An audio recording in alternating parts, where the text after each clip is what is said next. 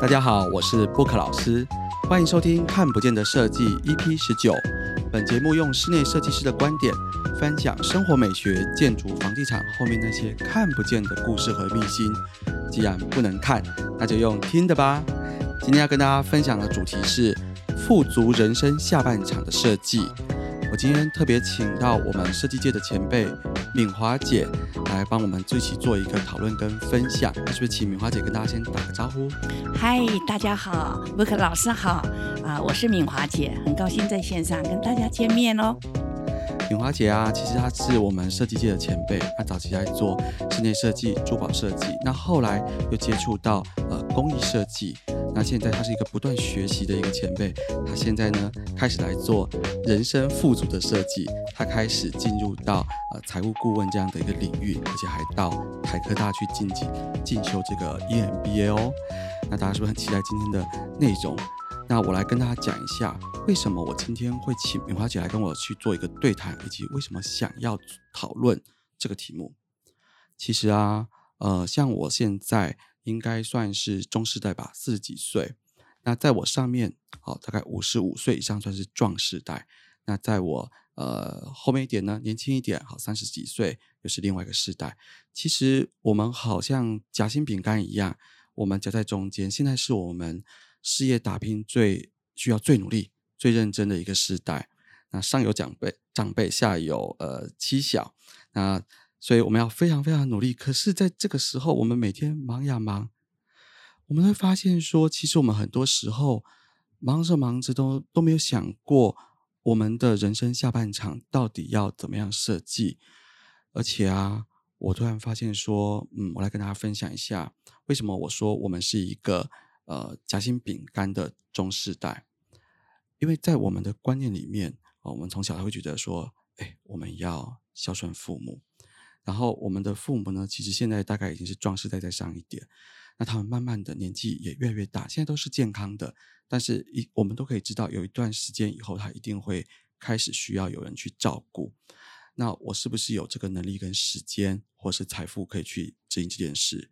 可同时我要缴小孩子的学费啊，像我的小孩子现在国小，那他到能够十八岁独立自己独立长大，工作赚钱，哎，我还要再做十年以上，哎。而且现在的小朋友啊，我常常说，嗯，他跟我们有一点点不一样，因为我们去想想看，现在的年轻的小朋友，他其实一辈一辈，他其实是越来越厉害的。好，我们不要说好像呃草莓世代啊，或是每个世代有变弱变有，其实我的观点里面是他们是越来越厉害的，因为你去观察一下就知道，说像我们的孩子这一辈，呃，他可能是上面有父母、爷爷奶奶。每个人都把他当做是一个宝一样在去照顾他，他从小就非常的习惯享受所有的资源，因为这个家里面所有东西其实都是爸爸妈妈、爷爷奶奶都会好好的照顾他的。到了学校，老师会帮他排好课表，我帮他准备好很多的东西。就像以前还记不记得，我们中世代小时候都要负责扫地，然后清理校园。但我知道现在的国小。哎，好像没有这件事耶。很多国小都会觉得小孩子好好念书，他还会特别去请清洁阿姨来帮忙打扫。这跟我们以前完全不一样。他们一直都在享受很多的照顾，那他们也因此这样子，他们会很知道资源要怎么分配。每件事情他们是一个高效率的成长跟学习。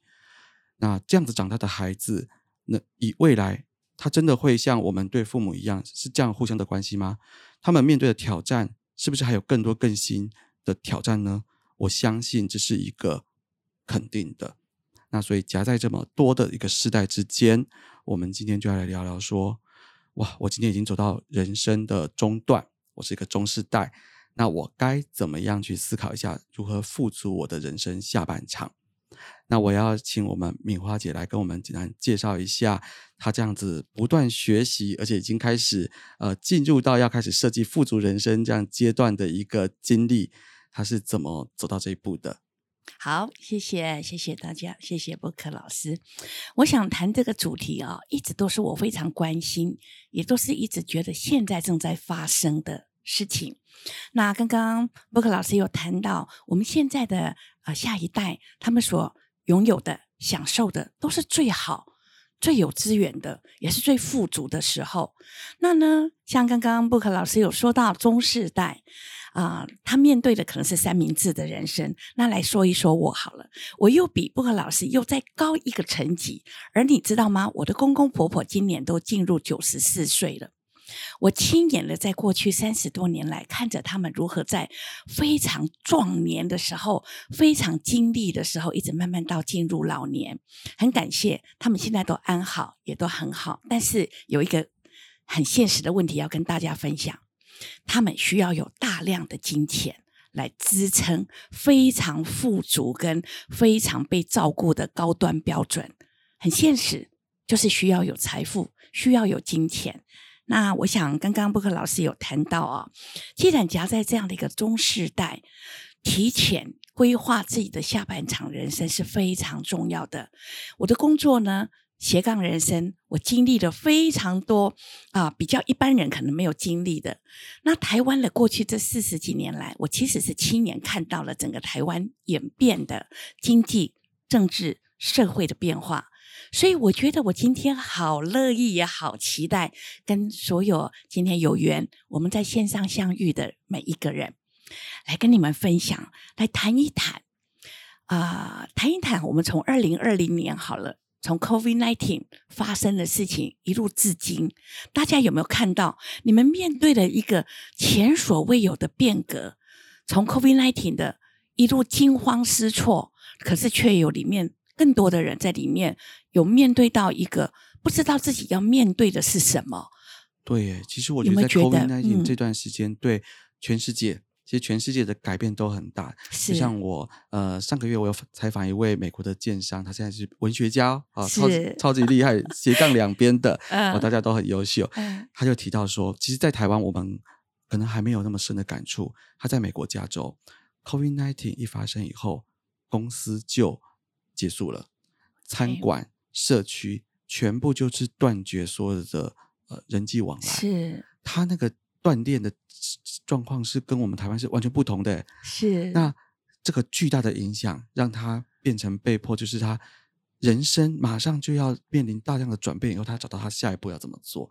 那其实我们在这 COVID 1 9以后，改变了很多人的人生，然后工作方式、思维方式，甚至就像我真正的觉得，我在学校教书的时候，我发现今年的呃大医生或是高医生，他们都有一个以前我们从来都没有面对的问题，叫做你知道他们前面三年是没看过同学的。没有看过同学哦，前所未有你你只能看到那个口罩后面的人，只你只认识你的同学是那两个眼睛 或眼是镜，我只认识 camera。但是因为这样子，他们就跳跃性的从我们以前这样一个一个阶段慢慢发展，它变马上就是一个网络 AI 时代。我相信 AI 这个网络时代，他们会比我们适应的更加的快速，因为他们是一个数位的原生族群嘛。啊，哪像我们，我们其实都是经历了嗯老到中到新，或是台湾的贫困到发展到现在要转型，是但是他们没有，他们一开始就在顶点啦。他们一开始就是在富足的台湾，是，然后快速科技的地方，然后他们要在这样的高度上面是再往上爬。我我相信他们的挑战是很辛苦、很困难的。是面临的是前所未有的挑战，可是也是前所未有的新商机。对，那我们来谈谈从 COVID-19 以后，我们常常在啊赖啊，或者是网络上，我们会看到大家就说，哎，考验的是你的身体免疫系统，但考验更多的会是你财务的免疫系统。我相信在这段时间，从刚刚啊布克老师有谈到这位加州的朋友，他们一路上会看到，在灾情过后以后，有很多人的人生跟版图计划可能都崩塌了，嗯，而那个崩塌不可能没有任何的金钱损失。所以我觉得我今天很荣幸有机会啊、在这边跟你们分享。那我也希望我在一个我累积了这么多年很务实的经验当中，能够让今天有幸我们线上相会的每一个人，好好的可以深思，好好的去想一想，富足人生谁不想要？布克老师，你觉得呢？当然想要啊，但是我们现在每天忙到团团转、团团转的时候，啊，到底什么时候可以缓一下来想一下这件事啊？所以我觉得哦，这就是一个很关键了。呃，刚刚布克老师有提到，我现在还在台科大进修。那因为我本来就是一直就是抱着人生学海无边，然后活到老学到老，所以我觉得我是乐于学习型的人，不论是阅读的、线上的，或或者是各方面的，我觉得它帮助了我，会有一个保持弹性跟新的价值观的更新。因为你知道，有很多的人，他其实陷入了一个意识形态，他会僵化。固化，然后呢，所有过去累积出来的价值观很难被更动。那当然，相对的，如果今天我们要认同一件事情，就是方向比努力还重要。很可怕的人生就是你拼搏了一辈子，结果回头一看的时候，只有叹息跟遗憾，我做错了。哎，我在上一集啊，其实我刚刚好，我的 p o c k e t 上一集在聊。我的人生是不是遇到选择障碍？我那时候用了两个象限来解释。我我先换我分享一下两个象象限来解释。如果我的人生的这个方向是 X 轴，努力是 Y 轴，你觉得这四个象限到底哪个象限最好最可怕？其实啊，如果我今天我的方向是正确的，我又非常努力，那你前进的就是一个天堂的人生。是因为方向正确又努力。是那如果我今天。方向错误，然后又努力，我觉得这可能是最糟的，这可能变成是地狱的人生，就是努力的往错的地方冲啊，然后努力达到错误的终点。你知道？那如果说我今天躺平不努力，我还方向错误，那可能还比较好，我只是在原地躺平嘛。是，但你知道布克老师，你知道我在前两个礼拜有一个好朋友跟我说了一句话，让我那天真的是非常的大笑哦。他跟我说：“敏华姐，其实你不要太 care 躺平的人生的想法，你知道吗？当躺平下来的时候，他会看到蓝天白云，整片天空都是他的，他可以有无尽的想象。那当然。”我接着我就说：“是啊，那个时候他可以有很自在的躺平享受。但如果到了晚年的时候，还进入在躺平的人生，我觉得这个代价恐怕会笑不出来了。”是啊，因为躺久了，可能就不太想起来了。所以我觉得哈，这个真的是我们当然都是用轻松的话题来谈呢，一个人生价值的建构。我常常分享，也很多人都懂这个道理。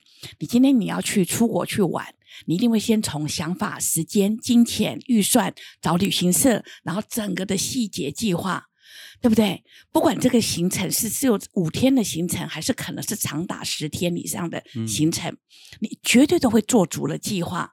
但是非常有趣，你有没有发现，人生是不做计划的人好多哦。其实好多，我们都知道要做计划，我们都知道是，但是真的有去计划的人，呃，应该没有很多。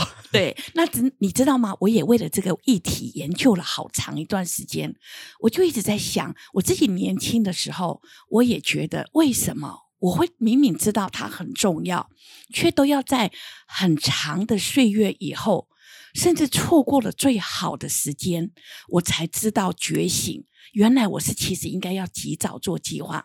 那今天既然有荣幸被布克老师邀请，我们不能只讲现状，我们也不能只丢问题，我们一定要有一些解决的想法跟方案，对不对？这样今天我们的聊天才有真正的对，才有价值。那你们坐在那边，不论你今天是开车听着这一段呢，还是你一面工作，还是你真的专注的在听，一定会有收获。好，那我们就来进入怎么规划自己的。不过你现在是几岁？是青壮年呢？青壮年呢？还是中世代？还是甚至有一些你已经在被归类在可能壮世代的边缘，或者真的进入壮世代？好，那我们来讲什么叫壮世代？壮世代就是大概五十五岁以上，然后呢，这个年纪用这样的规划。但是你知道，壮世代的人掌握了全台湾财富的。百分之七十以上，也就是三分之二。但是你觉得有一件有趣的事情，在台湾呢，这种就是进入老年以后卧床的平均统计是八年，嗯啊，就是八年呐，七年或八年。对对。但是你知道，在欧美是两个月到三个月，哦，差这么多，是因为我们台湾的呃健保或是医疗特别好吗？不，价值观。价值观怎么说？因为你知道，在提创壮世代是一位啊、战国策公关的董事长嗯吴春成理事长，他一直不断的在提倡。他到欧美去考察的时候呢，他上街很疑惑的回来问：为什么我都没有看到你们这边老人白发苍苍哦，步履蹒跚？然后他说有啊，很多啊，你看我们满街都是啊，都是长就是比较年长的长辈啊。他在认真仔细观察，他才发觉，哈、好不一样啊！男的穿着一袭潇洒的风衣，脚踏车跨足奔驰在街头；女生优雅打扮的得体，然后呢，整个走路的姿态、饮食的优雅，然后呢，在整个自己在外观形态上面都不让你认为他是老态龙钟，而回过头来看我们台湾。吴理事长很感慨的，为什么会有这么大的差异呢？这就是价值观。嗯，因为不认为自己进入了一个壮世代以后，应该在花钱在自己的身上。哎、其实很重要，应该是说我们的观念都会说，我们不服老，我们不要去做博爱做，我是们不要，我们不要老，我们要美白。可是其实 你自尊心作祟可是你对你自己的健康，或是维持你的一个健康人生，到底花多少时间跟投资？是对，你光是一个说我们要固定运动，哎呦，我跟你说，我我其实也是没在运动的人，我要我最近我最近才开始下定决心，我要去健身房运动一下因为我开始觉得我的体力衰竭的很快，我我我爬我爬个十层楼的楼梯，我就觉得我已经脚软到快一直在抖了，我以前很少感受到自己的身体这么烂哎、布克老师，所以你的免疫系统要赶快加强。那也是，你看我到四十五岁，我才开始觉得，啊、好像要赶快赶快加油一下，因为像我是一个，我是我们家的一个经济的支柱，主要经济支柱嘛。哦、是我虽然说，我觉得我我爸妈对我是非常好的，因为我爸妈健健康康的，他们都不用，这现在都不用我照顾。好棒，其实这个对我，我觉得啊，只要父母不需要我们照顾，其实对我们来说就已经是个最大最大的，呃，算很祝福了很很大的祝福哦。因为我不需要花心思去去照顾跟是呃，就是没错对。那我只要顾好我的小孩跟我我家的小孩就行了。可是现在小孩也很贵，我真的小孩超贵。但是布克老师，他只是现态哦，对，他不是不是在你的未来人生可以这样持续的。就像我刚刚提到了，我的公公婆婆今年都各自都是九十四岁了，那为什么他没有困扰过我们？我们一定要花时间跟精神去照顾他。所以我的家人，哈，就是我先生他们的家人，星期一到星期天，所有的子女全部要轮班去陪老人家。那家里有两个外劳，然后呢，每个月就是在公积金上面不用花到小孩的钱，全部都是长辈自己在年轻的时候成立的，我们称之为叫做养老基金。金 所以你知道这个差异有多大吗？我们当然不至于需要去夸张的去讲他们生活品质到怎么样的状态，但是以我到目前为止，我接触到这么多的人，我绝对把我的公公婆婆，我认为他们绝对是在高标。这也就是引起了我在做这个理专顾问的时候，我很急切的希望表达，就是你父母现在的安好，不代表他们的晚年不纳入你的未来。对，因为这件事情，其实我们在前面在呃这个会前会在聊的时候，其实就已经讨论到，它其实是我们这个时代一个心中，我们明明就看得到，它一定会到来，但是我们不一定有办法去做好准备，它是一种埋在里面的焦虑。它叫灰犀牛事件。哎，对，因为以前有那个黑天鹅、灰犀牛，哎，每次都要都要出一个动物，不知道下一下一个轮是哪一个生肖的动物。是但它真的就是你，你就知道他一定会来的，是的而且他一直靠近，一直靠近，一直靠近。是的，可是，可是我不闪吗？我我不我不做好准备吗？我不做好任何接球的准备吗？应该要啊。可是问题是，那要怎么做？怎么做呢？对？好，那我们来分两个。刚刚我们布克老师提到了一个很重要的关键哈，嗯，你知道我们几乎在过去很多年都喜欢讲，有很多人都会讲一句话：健康是一，然后呢后面的零，无论有几个，你才能够乘数，才有意义，对不对？好，但是你知道最近不是常常大家都在谈吗？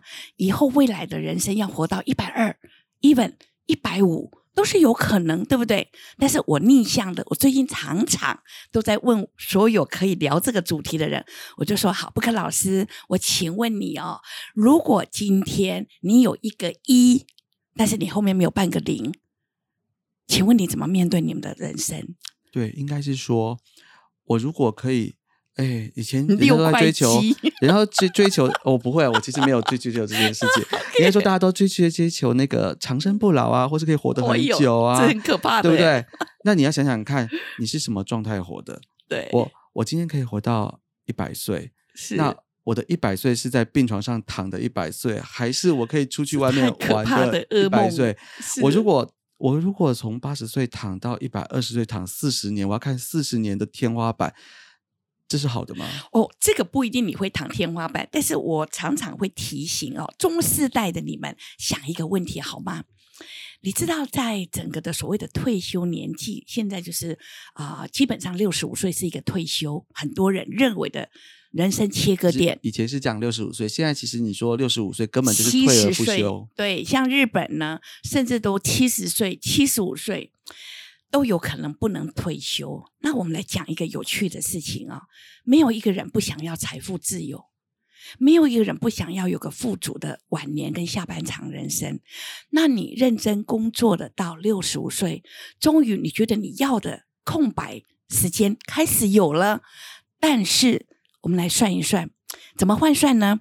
你一个月在你的退休以后，平均一个月你想要有多少的那个支出？好，这是基本乘以十二个月，就是年支出。对，中间没有任何的闪电事件，就是所谓的叫做意外事件。这个意外不见得是来自于你个人，很可能是你的长辈，很可能是你的家人，很可能是你的手足，而你不能置之度外，都叫做闪电事件。嗯，这时候呢，你认为你每个月的月平均的计划支出乘以十二个月，叫做年支出。但万一来了闪电事件，它恐怕就不是这样的常态了。对，那你想想看，你六十五岁要退休，那假设白菜价的长寿丸让你吃个两颗，你就变一百二十岁，那你要活五十五年呢？那这五十五年，请问你六十五岁从你毕业以后认真储蓄，你真正创造的储蓄额度，你可以用多久？哇，这都不敢算呢。的确，因为现在算就知道，怎么算都算不出来。我跟你说，可是你知道吗？越不想面对的事情，你越要勇敢去面对。因为很多人就是为什么会有所谓的躺平人生，就是他不知道怎么解决。但是你知道，我个人呐，经历过、看过这么多所谓的成功的人，或者是说他真的有办法改变人生跟命运的人。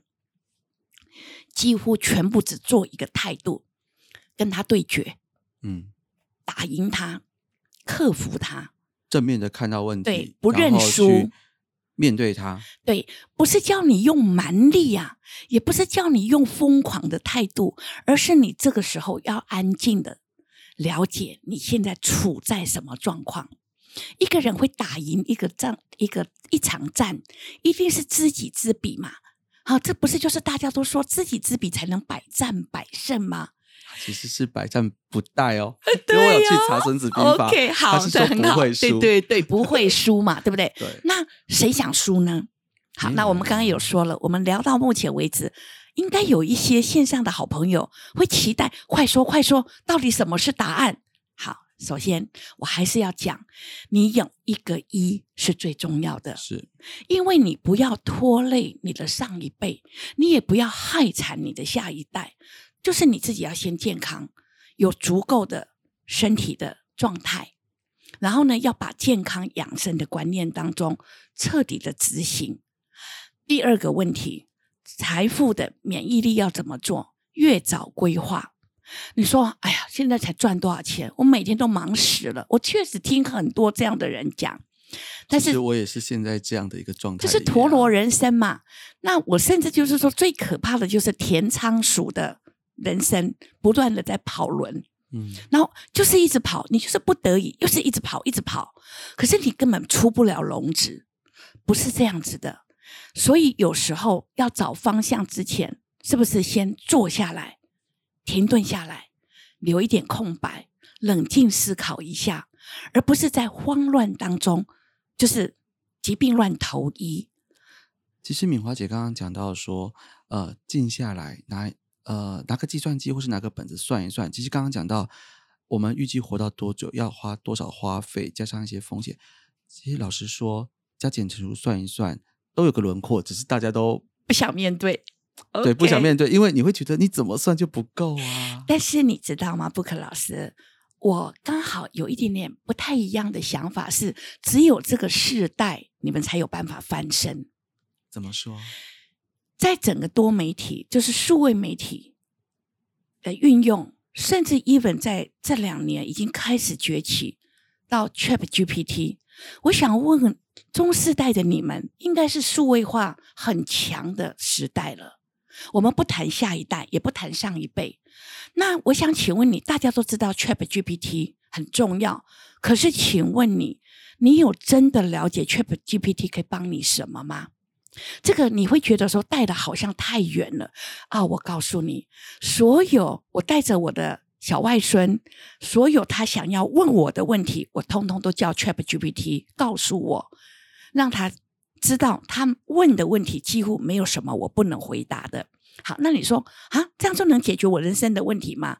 不，它只是你的辅助工具。我只是要告诉你，你知道人可以赚很多的钱，是因为你可以解决别人的问题，嗯，越大你就会赚到很多的钱。就我非常认同，因为你可以解决越大的问题，或是小问题的数量越多，总之这个麻烦的解决能力累积值越多，就等于是你的价值。是，就像布克老师，他是身为一个很优秀的室内设计师，那他在解决的问题，可能接一个专案，好不同的预算，但是客户绝对不是只拿三万五万给他，绝对是有一笔预算。为什么？因为布克老师解决了这个业者他要解决的方式。嗯，那所以今天你可以问问看，我们线上所有的好朋友，问一问看你自己，你有什么本事可以解决别人的需要？我们来看看，今天我们都知道谁很会赚钱，医美会不会赚钱？瘦身减肥中心会不会赚钱？化妆品专柜会不会赚钱？衣服品牌包包，你你你可以问你自己，他们解决了什么问题？为什么你甘愿拿钱出去？你像医美这些啊，就是大我要讲不服老嘛，大家都想要对抗这个时间。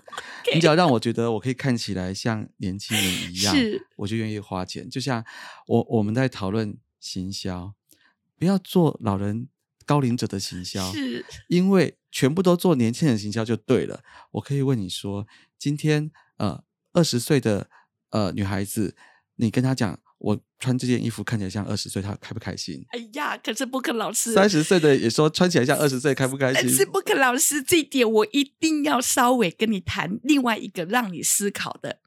你知道为什么你们赚不到壮士代这么多人的钱吗？钱三分之二在他们口袋。来说说我好了哦，嗯我可能我可以天天去吃五星级的饭店，但是我要的那个餐饮的内容，没有人为我量身定做。我花得起钱，但是你们却不考虑为我准备。我大概在三个月以前跟刘太英啊，我们办了一场讲座哈，这个都是前辈啦。各位这些中世代的，你们不一定认识刘太英，但是他确实在我知道他是谁。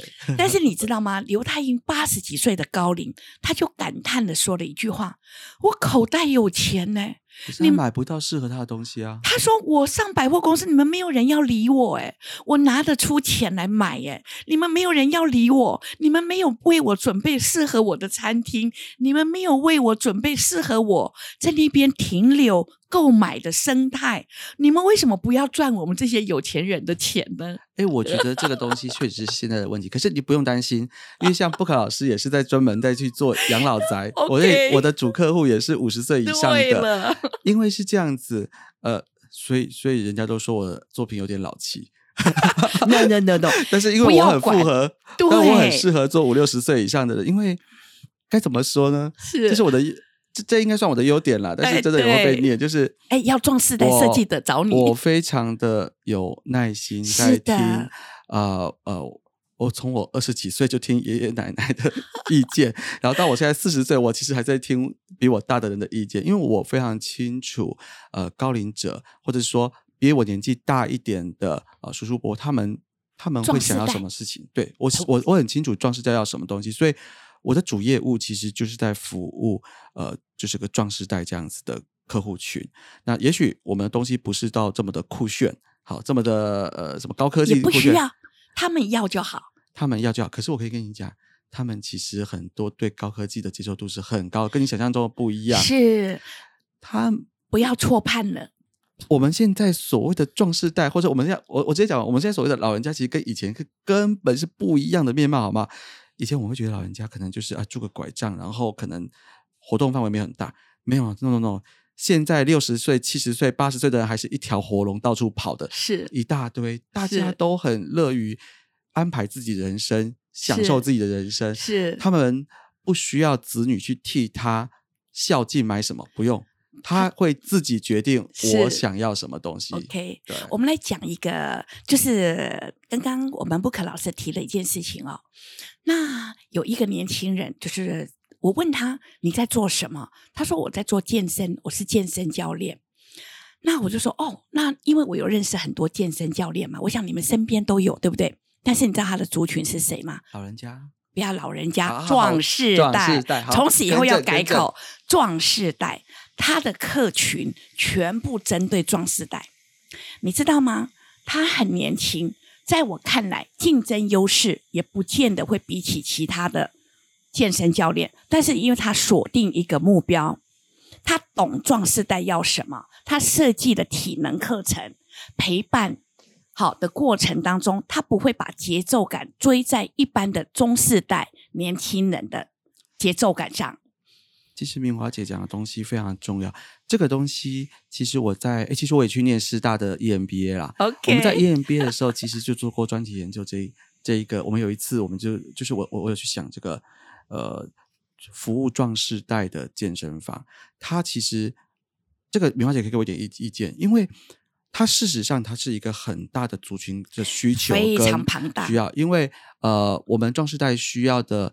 呃，运动的强度跟节奏，还有对于安全的防护，其实是是。跟年轻的呃这个健身教练是不一样的。是它有很高度的需求，但是我们。在做市场调查、在观察的时候，我们发现中间有一个，在断当时啊，大概五六年前，我们在做这个研究，哦是。然后所以当时我们会觉得这件事情它有个断层，叫做你要知道，很多健身房，如果你有很多爷爷奶奶一起去健身的时候，是。那可能二三十岁的年轻的女生就不想进去了。是的，那但是问题是，如果这个健身房里面全部都是六十岁以上的人在里面的时候，同温层这个同温层，对我们觉得它是一个很大的、趣哦。很大的市场商机。可是这些爷爷奶奶也不想要在都是六七十岁的健身房，就是应该说，这个是我们在各种的功能上，是我们判断它是个大的需求商机，而且它应该这样是最 CP 值最好、最适合的。好但是回到人性，是，不喜欢。所以这就是我跟你讲非常有趣的一个思维。没有人喜欢外表看起来显老，但是因为今天整个社会的氛围不在乎他们的感受，所以让这些出得起的钱的人，他会有他的无力感。所以为什么他们会把钱花在旅游、饮食？因为那个叫做没有叫做外貌协会的界定跟批判。哎，这真的是一个很重要的一个观点呢，因为我觉得我我们的社会其实真的没，就像刚刚讲的，欧美跟台湾同样七十岁的年纪，其实在台湾就真的看得出来年纪，是因为大家没有觉得我要把自己把它打点到一个更好的状态。所以，布克老师，你知道最近啊，我应该会去联络一些协会，哈，那就是专门来处理这个议题，宣导这个观念：男的帅而有品味，女的美而优雅。优雅对，所以我们要慢慢的来让这些壮士代要有一个新的价值观。那我们来拉回你们中世代好吗？嗯，好啊，请适度的把一些商机放在有钱的客户的身上。谁呢？你身边的这些长辈。你如果是一个有音乐才艺的人，或者是你是一个健身教练，或者是你个烹饪高手。或者是你专门在教老年人，就是所谓的壮世代数位化整合能力的教学，衣服的设计，还有很多的生活形态的旅游，社交圈，你你先问一问看，没有。我相信我们线上的族群呢，就是这些好朋友们，大部分人都应该有所谓的职场，对不对？对。那你的职场，你的专业是什么？你说哦，我是数位工程师，那跟壮世代有什么关系？那没有问题啊，你可以一直做你的数位工程师啊。但是如果你可以提前三年五年想一想你的专业，你可以创业吗？你可以在你的 Podcast，你可以在你的 YouTube。那我要记得要提醒大家哦，壮世代的人第一首选的接收的，请问你社交平台的运用哪一个是哪一个？我认为是赖跟 YouTube。对了，一百分。所以你不要跟他说，我寄个 email 给你，我在 IG 上面跟你联络。哎哎，你不要自找麻烦。他们既然是壮世代，你就要以他们能熟悉接触到你的平台来跟你互动。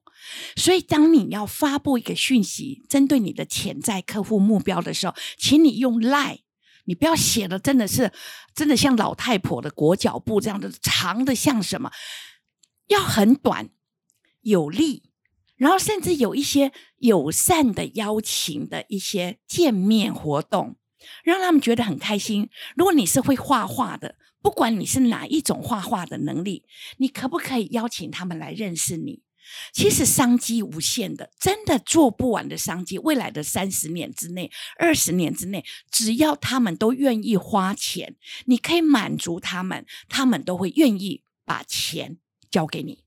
对，我觉得这个思维很重要。就像我现在其实很努力去往这个呃引法商机去。去照顾去去做，就是我的想法是，呃，刚讲到我我其实会有个埋着的那个灰犀牛那个焦虑，就是我我我的爸爸妈妈好七十几岁八八十岁，那很快的我去我就必须去面临面临到我得去照顾这样的事情，然后我的生活环境我的周边是不是能够支援这件事情，我得去做准备。是那再讲一点，我现在四十多岁，其实再过二十年，很多很快这件事情是这变成是我要。我要为我自己照顾，照顾我自己去想啊，因为，哎，我们来聊点有有点刚，我觉得聊到这个东西就是又在更深的一个问题了。我这一辈啊，中世代，我从小被教育到要孝顺父母，然后呃，所以呢，我其实对，而且我看着我的爸爸，他对我奶奶是非常孝顺的。哎，我这边要讲一下，其实我，我觉得我爸其实蛮。蛮让人佩服，而且我其实觉得他是一个很很努力的人。我的奶奶现在一百零七岁，哇，在新竹。然后我说，我们一我们的福气都是我奶奶没有卧病在床，哎，很棒哦。她现在是可以自己。生活，他需要有一一个人照顾他，但是他可以走路，他可以上生活，他可以看电视，他可以跟人家吵架。哦，等等，所以 Book 老师，你的潜力基因是可能会破一百岁哦。你有想好这个问题吗？我的想法是我奶奶可以 一百一百零七岁，我不觉得我自己可以。不要这样子说，因为她比我健康。那你知道刚刚我是不是说到了我的公呃公公婆婆是九十四岁？对，事实上他我的公公的妈妈就是阿妈，其实我是照顾他到一百零二岁，所以我是看了两个世代的老人家，是我很亲眼的知道一个人的老化的过程会怎如何的演变。那也让我不断的去深思。我们来把话题带进去，有一个就是大家耳熟能详的，每一个人都知道的，就是说人到了一个下半场人生的时候，第一个一定要有老身，就是你的身体要对。其实刚刚讲到一跟零嘛，对，没有健康，身体不健康，其实后面什么东西都没有用。逆向呢，只有一个一，你后面都没有零呢。那样的生活也不是我们想要的。你怎么活到一百岁呢？应该说，我们活到一百岁没有意义啊，因为当你什么东西都没有的时候，你就是只剩下呼吸而已，这个没有意义，很可。怕的，你知道吗？所有的病哦，穷病是无药可解的。因为我有一次跟一位李医师啊，我们在聊天的时候，他就说：“哎呀，以后的人类啊，他是医师嘛，李大哥，他说以后的人类啊，随便要活不过一百岁都太简单了。”我说：“李大哥。”这是有可能的，但是我请问你哦，李大哥，你身为医生，我请问你，如果他的钱只能用到六十五岁到七十五岁、八十岁，那他活到一百岁到一百二十岁到一百五十岁，他下半场后半段人生怎么过日子？你知道这位李大哥啊，这位李医师，他沉默了大概有五秒钟没讲话，然后他说：“嗯。”这个的确是个问题，这是个大问题。到那个时候就会觉得说，我可不可以活到六十五岁，刚刚好就好了。所以你知道，我刚刚说了，我陪我们那个阿嬷到一百零二岁，她从过了九十几岁的时候，因为她很健康，无病无灾，她整个老化是无病无灾的，自然走的。好，六点的时候，外老还看到她，真的是手来脚去的，那是非常有福气的状态。六点半呢，我先生打电话给我说：“哎，阿妈没有呼吸了。”啊，我说啊，真的，因为放镜子在他鼻子上面没有呼吸了，他是完全无灾无病哦。所以我今天要讲的是说，一个人他可以活这么久，又活得命这么好，是因为他有人用钱来堆砌他的晚年人生。那我们现在怎么办？我们是三明治时代。首先，第一个我刚刚说过了，先好好深思熟虑一下，你的斜杠人生是什么。如果你今天还带着一个观念，我就是要工作到六十五岁，那好，请你好好的计算机拿出来算一下你潜在的寿命有多久，然后要记得把父母算进去，你的妻儿老小都要一起算进去，然后这个时候才会有个客观的数据。那我觉得你就会想说啊，躺平算的不可能，那会更悲惨。好，那我们怎么办？首先第一个要解决的方案。真正的富有的人只有两个，一个就是他有资产类的东西，动产、不动产、股票、证券、基金、黄金、珠宝、古董，这个都叫资产类的。另外一个叫做系统类的东西，系统类的东西包括你说的开公司。好，是一个系统可以运作。你有写一本书，版权收入；你有画赖的贴图，也有系统性的收入。你今天你有一个呃直销的系企业，你有一个叫做被动收入。然后你今天有房子可以出租人家，所以对于被动收入有好几十种，搞不好你可以找到有八十种、一百种的被动收入的方式。好好认真的去思考，你可以创造本业之外的什么被动收入。那今天这件事情，记得一个观念：你只要能够找到别人想要解决的事情，你就有钱赚。有个小故事跟大家讲哦，加拿大吧，有一个人住在小镇上面，他呢就是就是没有什么一技之长，他只爱摇滚乐。可是呢，在小镇上面也不太可能有办法让他发展。所以有一天，他就去领养了动物中心，去领养了两只狗回来啊。那这两只狗呢？因为从小在动物中心长大的，所以不受教，哇，把家里搞得一塌糊涂，出门乱咬，所以弄得他头很大。他不知道，可是他又不想丢掉这两只狗，或送回去动物中心。他开始大量的在网站上、在书籍上面，一直在想办法解决他这两只狗到底要怎么解决。结果。邻居发现了一件很妙的事情，他竟然从一两只不受教的狗被他调教到又乖巧又听话、温良驯良、听话的狗。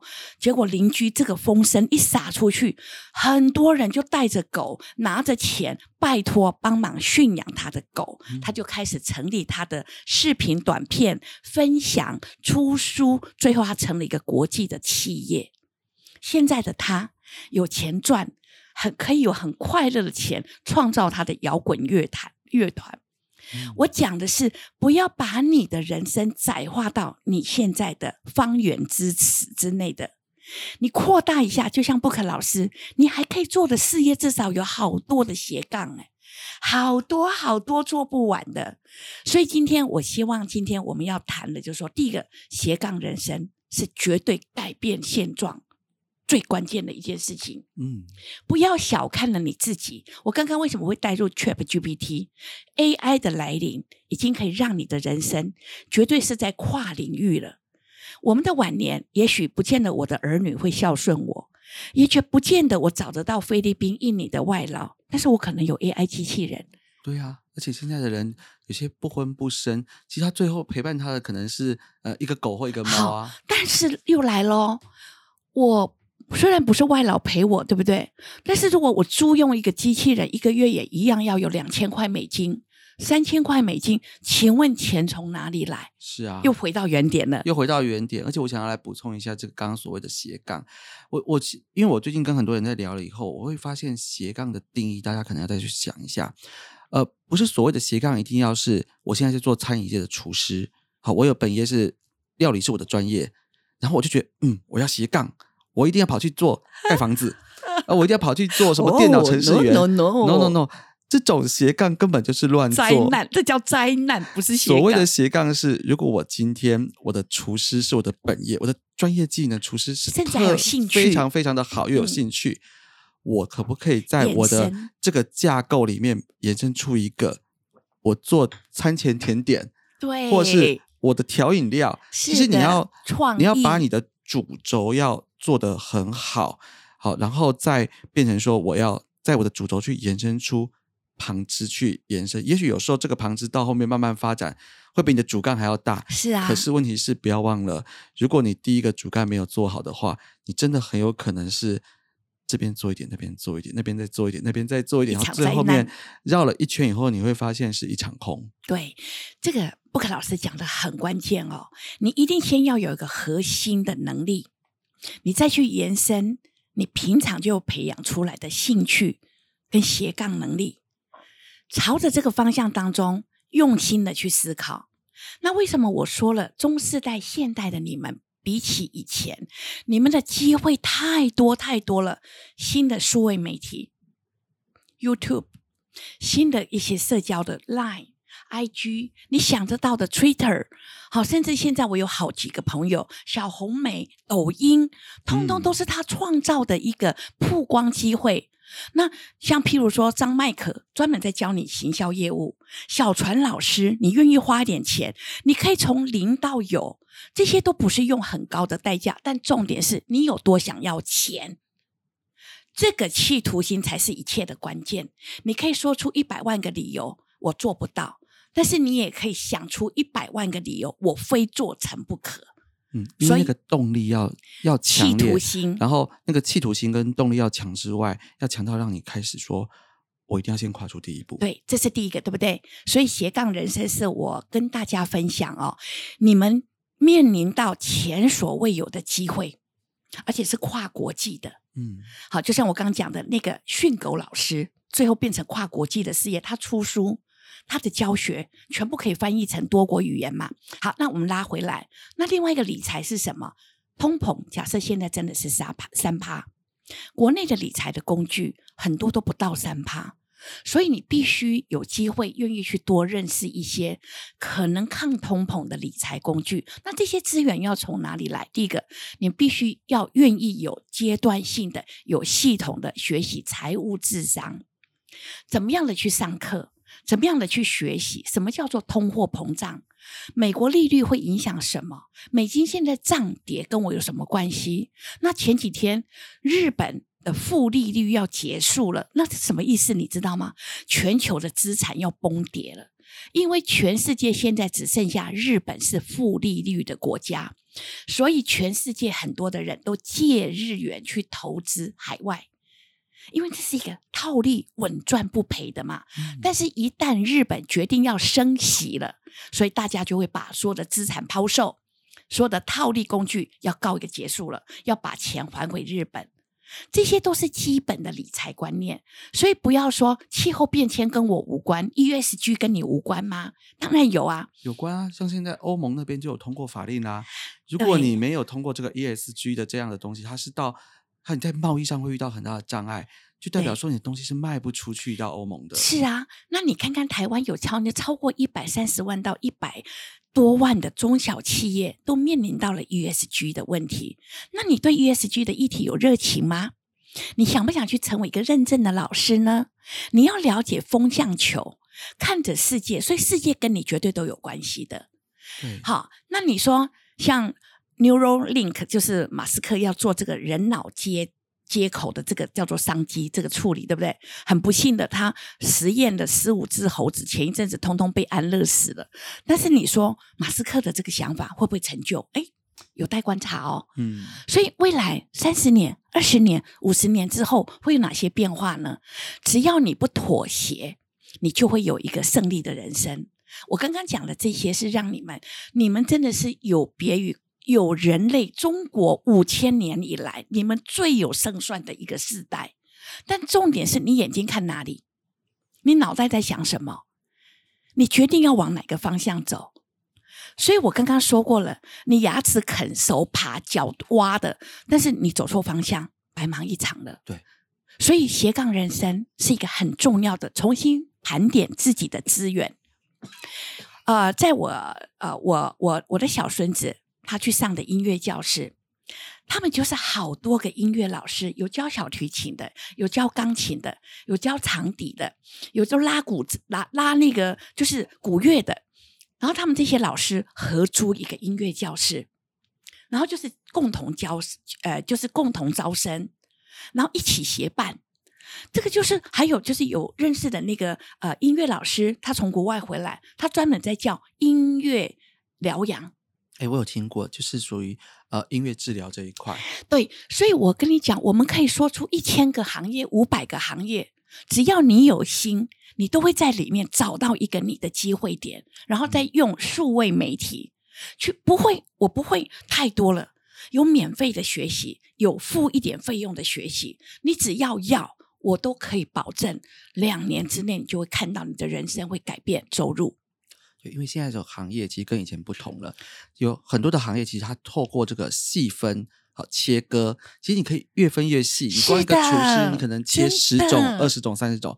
我光一个室内设计师，我们当然觉得，哎，室内设计师整个室内东西我都能做，但是你都能做，你能够到那么专业吗？没有。其实你会开始去拆分，就像我们最近感受到是，以前我们一个木工，我们就可以把全市很多的东西全做完，没有，现在没有哦。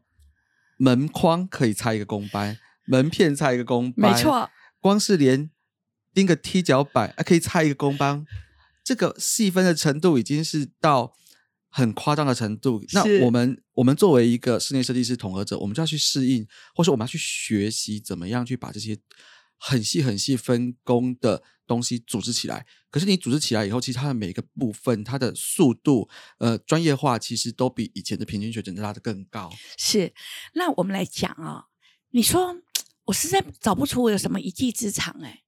那你妈妈有没有教你做水饺？嗯，你爸爸有没有教你做过凉面？你奶奶会不会做包子？那今天我来讲一件有趣的事情。哎，有没有人台湾做五行水饺？哎，我五行凉面，那你可以做出你自己的品牌吗？对啊，你就是五种不同的颜色，其实它就是一个很厉害包装。就像我以前我有一个长辈，他应该已经是差不多六七十岁了。哎，你知道他他跑去他在家自己去做那个肉燥酱。哎，是啊是啊，那肉燥酱做的很好吃哎，对不对？他到最后面光是这个肉燥酱，然后后面还有这个什么辣椒酱，他做这些瓶瓶罐罐的，他自己反而就发展出一个新副业啊。我说哈，还有一件事情就是要有让利的观念，你不会的东西找别人跟你一起合作，嗯、然后呢，你的东西可以搭配，譬如你的产品是 A。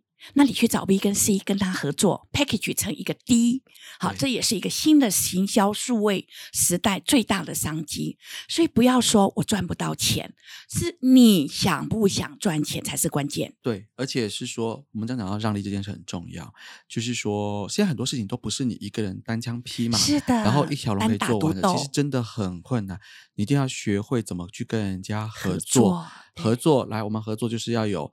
分工跟分润是的了，是的。大家分工怎么分，利润怎么分？像我有时候一个观念，只要刚刚那个棉花姐讲很好，就是我如果我放在心里一个观念是，跟我合作的人都有钱赚，是这个很关键多的哦钱。我可以，我可以多一点的钱给别人赚，我自己赚小的就好。像布考老师这边想法就是，哎，我们合作，你赚大的，我赚小的，然后再找第二个人，你赚大的，你赚小的，第三个人你赚大的，你如果有十个的。二十，你知道加起来以后，我的我的每个的小的加起来，其实比我一个人做的还要多很多呢。这个。就是我觉得现在的你们啊，中世代的你们要去思考的创业模式，因为你们不太可能在郭台铭、张忠谋的那个世代里面去创业，用同样的资本，你们必须要用为本对去创造大效益。而这个大效益是可以超乎你想象的。好，所以我们结论在我们今天的两个重点：第一个，你的老身、你的健康一定要注重，你要活久一点才能赚多一点，不然你活不够久，你又把你赚的钱都花掉。那第二个呢，你的斜杠人生，好好想一想。你像我们，我们等一下，我私底下 over 了以后呢，我一定要跟布克老师说，我有一个免费顾问的身份，我可以告诉你可以做十种斜杠机会，所以好好的想一想，各位在线上的好朋友，你们能够找到一些贵人的朋友，好好跟他聊，你觉得我可以做什么？你觉得我有什么机会？我们可以做什么？那第二个呢？好好的学习理财。这个世界，台湾只有两千三百多万，不到两千四百万的人口，全世界有七十几亿的人口。而你知道吗？掌握了全世界可能有三分之一以上财富的人，据说一辆巴士坐不完。嗯，好，那这么可怕的一个贫富悬殊的差异化，那请你站在台湾的时候想一想，你懂得财商代表的世界吗？这世界何其大，这世界何其广，不要被窄化的一个叫做固化思维掌握了你的眼界。所以我鼓励大家一定要多学习，找对。当然，尤其是就已经活得这么辛苦了，诈骗集团还要来插几咖，真的实在会被气死。然后你们听到看看最近 YouTube 有没有看到谢金河也得了癌症呐、然后所所所什么名人也得了癌症呐、在他有生之年又把他一生绝活贡献给你们。天哪，我真的觉得哈，走捷径哈，就是走一条地狱之路的最短路。对，因为其实我跟你说，如果走捷径这么简单，何必告诉你呢？是啊，就像很多什么理财大师，要是真的这么好赚，好一投一块变十块，十块变一百块，我跟你讲，有这么好的事情 啊！你你摸着良心讲，什么时候轮到我啊？所以我想哦，今天很高兴我有这个机会跟布克老师跟你们一起聊一个这么有趣，但又带着积极建设性的话题哦。很希望今天短短几分钟，呃，我的观点、我的看法、我的意见，能够真实的帮助你们。那我想今天。我们刚刚在开始跟你们呃聊天之前，我跟布克老师有谈到哈，人生有五个老，嗯，第一个最重要就是你的老身。